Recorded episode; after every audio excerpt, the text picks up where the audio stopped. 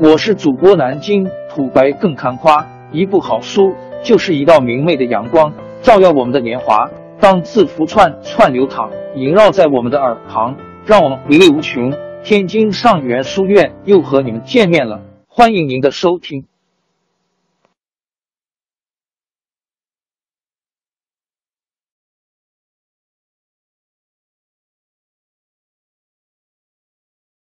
听众朋友们，大家好！开讲前先打个小广告，主播也是要吃饭的。天津上元书院、南京土白更看花主播最新专辑《大清王朝》，讲述了康熙皇帝驾崩，素有冷面王之称的四阿哥胤禛继位，抑制官绅敛财和宫廷内部党争积压的历史事件，贯穿了雍正的一生和雍正王朝。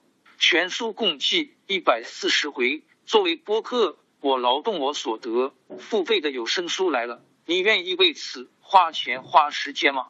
大清王朝专辑的进度更新按听众的打赏而定，欢迎关注喜马拉雅 UID 七三二六四零二二，微信号 sh 八五七三零一四四九，请多多关注，多多打赏，谢谢。下面正式开讲。大清王朝专辑，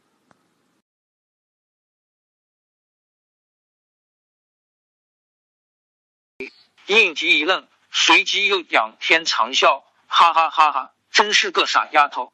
自古以来，哪有长生不老之理？我只要不短命，就是天大的造化了。其实他还想说一句：先帝在位时，天天听着文武百官们喊万岁，现在不是也去了吗？他老人家不是也才当了六十一年的皇帝吗？不过他看看站在轿外的人，这句话没有说出口来。他回头又看了一眼乔影帝，对着侍卫们说了声起轿。乔影帝听见这一声喊，连忙翻身跪倒磕头，眼睁睁的看着十四爷一行人消失在弥漫的风雪里。冬至前两天，应提一行经过艰难跋涉，终于来到了京城。按应提的意思，本来想马上进宫去给父皇守灵尽孝的，可是来接他的宫中侍卫一道旨意传下，命他站在路河一歇马，等候皇上宣召。应提心里不痛快了，好吗，四哥，给我来真格的，摆起皇上的架子来了。想当初我统带兵马出征西行时，还是你亲自到这里给我送行的。可今天我回来奔丧，竟然不让我进城了。好，咱们走着瞧，我看你到底有多大能耐。内务府早就奉了圣旨，当天晚上就派人来到陆河驿，说是要在这里陪伴十四爷。应提心里清楚，这哪是什么陪伴，分明是来打探动静和监视他的。来的人不少，领头的是内阁大学士尹泰。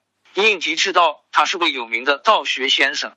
今年已经是快七十岁的人了，又是当年太子应提的老师，他也知道尹泰早在康熙年间就受到父皇的特别重用，因此应提不敢对他有一点不敬，便恭恭敬敬的问道：“尹老夫子，依您看，我是应该先去拜见皇上，还是先去给先帝磕头呢？”尹泰起身行礼说：“十四爷，请恕老臣直言。”依老臣看，忠孝本为一体，尽忠即是尽孝。十四爷思念先帝，看重孝道，人子之情可亲可敬，也是理所当然的。但依老臣看，最好还是先见见皇上，然后再去守灵，更合乎道理。何况明日十四爷进宫时，当今万岁一定也在乾清宫，先行君臣之礼，再为先皇尽孝，才是应当的。应提一听这话，就觉得窝心。尹老大人，您说的有道理，但孝为忠之本，不孝即是不忠。古往今来，哪个忠臣不是孝子？既然您刚才说皇阿玛的子宫就在乾清宫，那我就先去乾清宫尽孝，别的事看情形再说吧。尹泰听出来了，十四爷并不满意他的回答，说话的口气里也好像是话里有话。可他是个老实人，根本无意搅和到是非中去，便说：“十四爷，有一件事臣应该回禀爷知道，先帝爷的谥号已经定下来了，今后无论是什么场合，也无论是谁，都要敬称圣祖，这一点要请爷特别注意。再就是当今万岁登基后，因为要避盛会，所以各位阿哥名字中的印字都改成了允字，印和允读音相近，口头称呼是不容易听清的。如果要写成奏折，请爷注意更正过来。好，好，好，多谢尹老大人提醒，我多加注意也就是了。应急不想多说，他现在心里最急于知道的是朝中的动静。是其他几位阿哥的消息。他向下边一看，今天来的人非常杂乱，既有四哥的亲信，也有八个三哥他们身边的人，哪党哪派的人都有。这种情形下，很多话都不便说出来。其实就这么一看之下，应提什么全都明白了。既然各派都有人来，那就是说朝中眼下还不是四哥的一统天下，他就还有机会。和四哥说话，至于要说什么，可就是你们这些人管不着的了。第二天一大早，太监便来传旨说，着大将军王允提即刻到乾清宫圣祖子宫前见驾。应提一听，什么什么，好大的口气呀！哼，要我在圣祖子宫前见驾？好吧，我是要到圣祖灵前的，但会不会去见驾，那可由不得你了。听完太监的宣召。他既不跪拜磕头，也不口称领旨谢恩，而是转回身去跃上马背，打马就走。闹得从引太到下边的人一个个神情尴尬，说不敢说，拉不敢拉，劝又不敢劝，只好紧紧的跟着他往城里跑。应急看着他们的狼狈相，直觉得好笑。他在心里说：“你们等着瞧吧，爷还有好戏在后边呢。”刚到紫禁城门口。就见老侍卫德楞泰在宫门前正等着他。他知道这位德楞泰是先皇身边最得力的人之一，便连忙走上前去，想和他打招呼。可德楞泰把脸一沉，说：“有旨意，按规矩。”德楞泰一说这话，十四爷就要立刻跪下，口称陈允提接旨，或者说陈允提功名甚誉才对。可允提好像没听见。仰着头，沉着脸，一副满不在乎的样子。他根本不吃这一套。德楞泰见他丝毫没有接旨的意思，也不敢勉强，口宣圣旨说：“卓允提到乾清宫西马阁见驾，钦此。”说完了，也不管允提愿意不愿意，谢恩不谢恩，自己先按规矩上前来打了一个前说：“奴才德楞泰给十四爷请安。”允提黑着脸说。早上不是已经传过一次旨意了吗？怎么说变就变这么多事儿呢？德楞泰忙说：“万岁爷的意思是先请十四爷见一见面，然后再一同去大行皇帝灵前行礼。”允道哼一声，抬腿就走。他在心里说：“让我先见你，没门！我偏不听你这一套，看你能把我怎么样。”德楞太和尹泰两个人都知道，这位十四爷脾气大。平常日子里还谁都不敢惹呢，现在他心里正有气，你要是上前劝阻他，还不得早早挨骂呀？可是他们一看，允提走着的却不是平常人可以走的路，他走的是从午门进去，迈过金水桥，直通乾清宫的中路。这条路在平日是没人敢走的，除非是有了大事，或者是皇上亲自批准，不然的话就要以失礼。而受到惩处，可是允提却不管这一套规矩。人们看着他进去以后，便直奔太和殿，然后穿过中和殿，在保和殿后下了台阶，又闯过乾清门，沿着甬道，看也不看一眼两列钉子般的侍卫们，一直的向前走。在隆中门外专门等候的上书房大臣隆科多，一见这阵势，可吓坏了。他连忙飞也似的跑了过来，嘴里还喊着：“奴才给十四爷请安。”可十四爷现在连皇上还看不到眼里呢，哪还顾得上他这个舅舅？他眼下心里想着的就是要给这位刚刚登基的皇上来一个下马威。两旁的侍卫们都看得呆了，谁也不清楚十四爷今天是怎么回事，他为什么这样大胆，又为什么这样不顾礼法呢？可是他们却谁也不敢上前去拦阻。到了，到了，乾清宫就在面前了，看得见位老皇上挚哀的灵幡在迎风飘舞了。允提只觉得心里一阵悲痛，一阵昏眩，眼前的天地宫殿好像都在飞快的旋转，飞快的涌动。他加快了脚步，向着有人的地方奔去，向着有声音的地方奔去。乾清宫大殿上的正大光明牌匾，好像在放着灼目的光亮。牌匾下边满目都是白色的帐幔、白色的屏风、白色的几案、白色的校服。冷风吹过，一片呜咽之声响在耳边。他在心中高喊一声：“皇阿玛，您的儿子回来了！”就发了狂，向前奔去。恍恍惚惚中，突然有两个人，两双大手紧紧的从两边架住了他。还有个清晰而又十分熟悉的声音说：“十四弟，你这是怎么了？你要挺住啊！”他失神的向两边看了一下，原来站在他左边的八个远四，而在右边架住他的却是十三个允祥。他停住了脚步，向上边望了一眼。只觉得浑身颤抖，心潮涌动。他大叫一声，便扑倒在地，匍匐着，哭喊着，爬到康熙的灵柩前：“皇阿玛呀，您醒醒，醒醒啊！您的不孝儿子老十四回来看您来了。儿子临走前，您不是亲口对我说，您一定要再见到我的吗？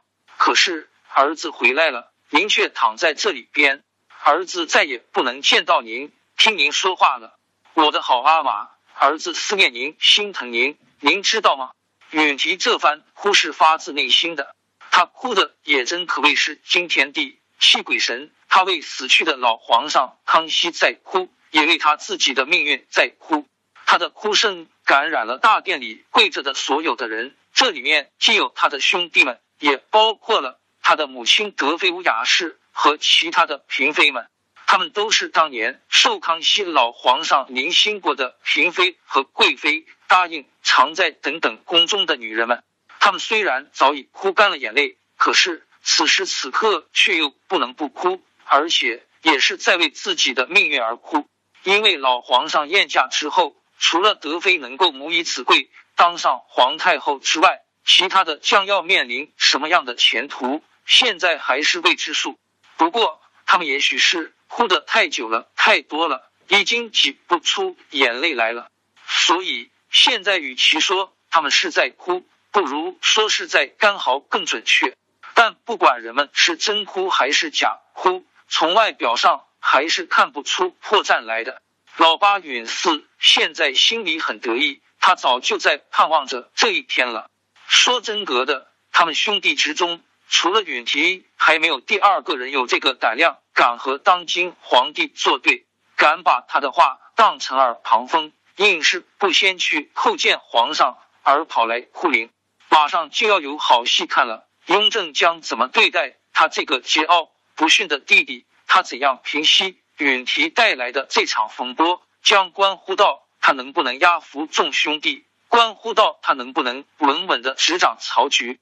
老八现在多么想再给老十四添上一把火呀！可是他却没有表态，而是把球踢给了老十三。十三弟，老十四这一闹，不是乱了万岁的章法吗？你看这事可怎么办好呢？其实老十三现在心里也很清楚，老十四的这个哭确实是真的，哪有老子死了儿子不哭的道理？可他的哭也有另一番目的，他是在演戏。而且这场戏还是演给大家看的，他这是一箭双雕，既对准了当今皇上，又是在试探老八。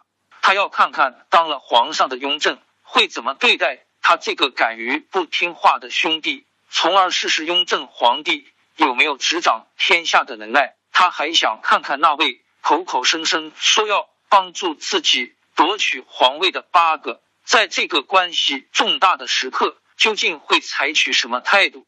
允提大概也想知道，假如他把事情闹得更大些，八哥会不会出来说句公道话？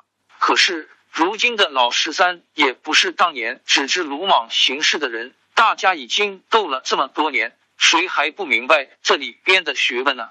他早就听出今天老十四是来者不善，也估计他是非要闹出点事情不可的。你想想，你老八想看笑话，我偏不让你看；你想躲清静，我偏要把你拉进这是非之中。他长叹一声，用含义不清的话说。哎，也真是难为了他，没赶上给父皇送终。这样吧，八哥，你在这里先劝劝他。兄弟，我知道你说话他是肯听的。你们在这儿先说着，我去给皇上通个信去。皇上昨晚批阅奏章，几乎是一夜没睡，他太劳苦了，我们都得心疼着点儿。你说是不是？八哥，老人冷不防十三弟给他来了这一手，还没来及说话呢。老十三已经走了，他回头一看，十四弟还正哭得有劲。他一边哭着，一边还闹着要太监们把棺木打开，说要再看看皇阿玛。说他一眼没见皇阿玛，老人家就去了。说什么他也不信。大殿里的侍卫、太监、宫女们哪见过这阵势呀？谁也不敢有什么表示。老八一看，十四弟闹的正是时候，也正是地方。便上前一步，来到各位皇太妃们面前，说：“列位皇太妃，你们都是长辈，该出来说句话，不能由着老十四这样闹下去。一来这样与体统不合，二来再闹也会伤了他的身子。求你们出来帮我维持一下，成全了老十四的这点孝心。”老八没有说要怎么个维持法，是拉是拦是劝，还是跟着老十四一块哭呢？可是老八说的理由却谁都没法反对，特别是他提到了皇太妃这个名号，更是让德妃心里难受。她也是皇太妃，眼下正在哭闹的是他的儿子，可是当着皇上的同样也是他的儿子呀。他知道母以子贵，他马上就将成为皇太后，他不出来说话，又让谁来说？谁又敢出来说话呢？他也十分清楚。允提今天是冲着他四哥来的，他是因为心里不服气才故意这样闹的。他还知道这个允提和他哥哥一样，也是个宁死不肯回头的倔脾气。他是做母亲的，他必须让这两个斗红了眼的同胞兄弟重归于好，让他们之间的误会不致被人利用，这才算是尽了当母亲的责任。德妃怀着不安的心情走到允提身边，用手抚摸着他的发辫，说：“好儿子，你不要再哭了。你刚从外边回来，这样哭法会伤了身子的。”允提在刚进殿时就已经瞧见自己的母妃了，他也看见母妃正和别的皇太妃一样的跪着，而且并没有跪在最前边。这就是说，母妃现在还没被晋封为皇太后。既然母妃还不是皇太后，那么我就会不承认胤禛这个皇帝。好，这就是个空子，是个可以把天翻过来的空子。他回头看了一眼自己的母妃，突然大声说：“不，你没有权利管我。你穿的是皇太妃的服色，你不是皇太后，你管不了我这个大将军王。”他还要再说下去，可是德妃乌雅氏已经勃然变色。只听他大喝一声：“胡说！来人，给我把他架到一边去！”殿下侍卫们扎的答应一声，就要上来架人。可是允提岂肯服软？他已经看见雍正皇帝在太监头子李德全的搀扶下走了过来，便索性摆出一副天不怕地不怕的样子，默默注视着走上前来的侍卫们。侍卫们全都被他镇住了。他们知道十四爷就是马上动手杀人，你也没地方喊冤去，所以一个个吓得两腿颤抖，却不敢向前。德妃看见侍卫们胆怯的神色，更是怒不可遏。他断喝一声：“鄂伦带，架起他来，要他先给皇上行礼。”德妃错了，他千不该万不该，就是不该让鄂伦带来拉允提。这鄂伦带本是个八旗子弟，又是八王爷允嗣的。表哥原来还曾当过老皇上康熙的侍卫，因为在避暑山庄里闹事，被康熙发到外边去，当了个下级军官。允提出征时，老八为了在他身边安钉子，便把鄂伦代派到允提跟前当了个贴身侍从。但老八聪明反被聪明误，没想到鄂伦代刚到军中不久，就被允提收买了，反把他派回京城来打探萧吉燕。知这个鄂伦代却是个见风就倒齐的人，回京后一看形势对阿哥党不利，马上就又投靠了四王爷。四王爷当了皇上，他便顺理成章的当上了皇宫侍卫。像鄂伦代这样反复无常的小人，允提能把他看在眼里吗？他恨他恨的牙都发痒了。德妃哪知道鄂伦代的底细呀？他不过是看他个头大有力气。才要他来拉允提的，谁能想到，却正好把这小子送上门来。允提一见他走了过来，正是仇人见面，分外眼红。只见他抡开胳膊，啪的一个巴掌打在鄂伦代的脸上，只打得他倒退了几步，才站稳了身子。混蛋，你是什么东西，竟敢来管爷的事？告诉你，爷是天皇贵胄，金枝玉叶，而你却是个猪狗。不如的下贱胚子，你给爷滚到一边去，要不然爷就宰了你！他回头看看已经来到身旁的皇帝，没有一丝的胆怯，更没有向皇上行礼的打算，却气哼哼的说：“四哥，你都看见了吧？那就好，你来替我管管这个没上没下的奴才。养了德妃哪知道鄂伦代的底细呀？他不过是看他个头大有力气，才要他来拉允提的。”谁能想到，却正好把这小子送上门来。允提一见他走了过来，正是仇人见面，分外眼红。只见他抡开胳膊，啪的一个巴掌打在鄂伦代的脸上，只打得他倒退了几步，才站稳了身子。混蛋，你是什么东西，竟敢来管爷的事？告诉你，爷是天皇贵胄，金枝玉叶，而你却是个猪狗不如的下贱胚子。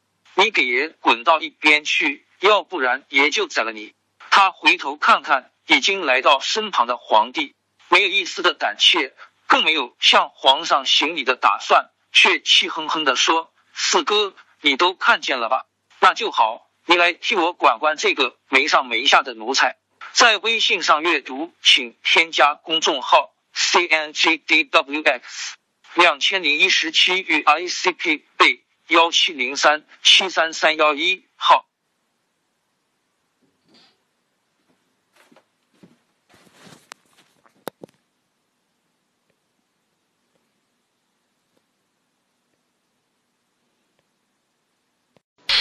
王朝更迭，江山易主，世事山河都会变迁。其实我们无需不辞辛劳去追寻什么永远，活在当下，做每一件自己想做的事。去每一座和自己有缘的城市，看每一道动人心肠的风景，珍惜每一个擦肩的路人。纵算经历颠沛，尝尽苦楚，也无怨悔。感谢您的收听，朋友们，让我们下期再见。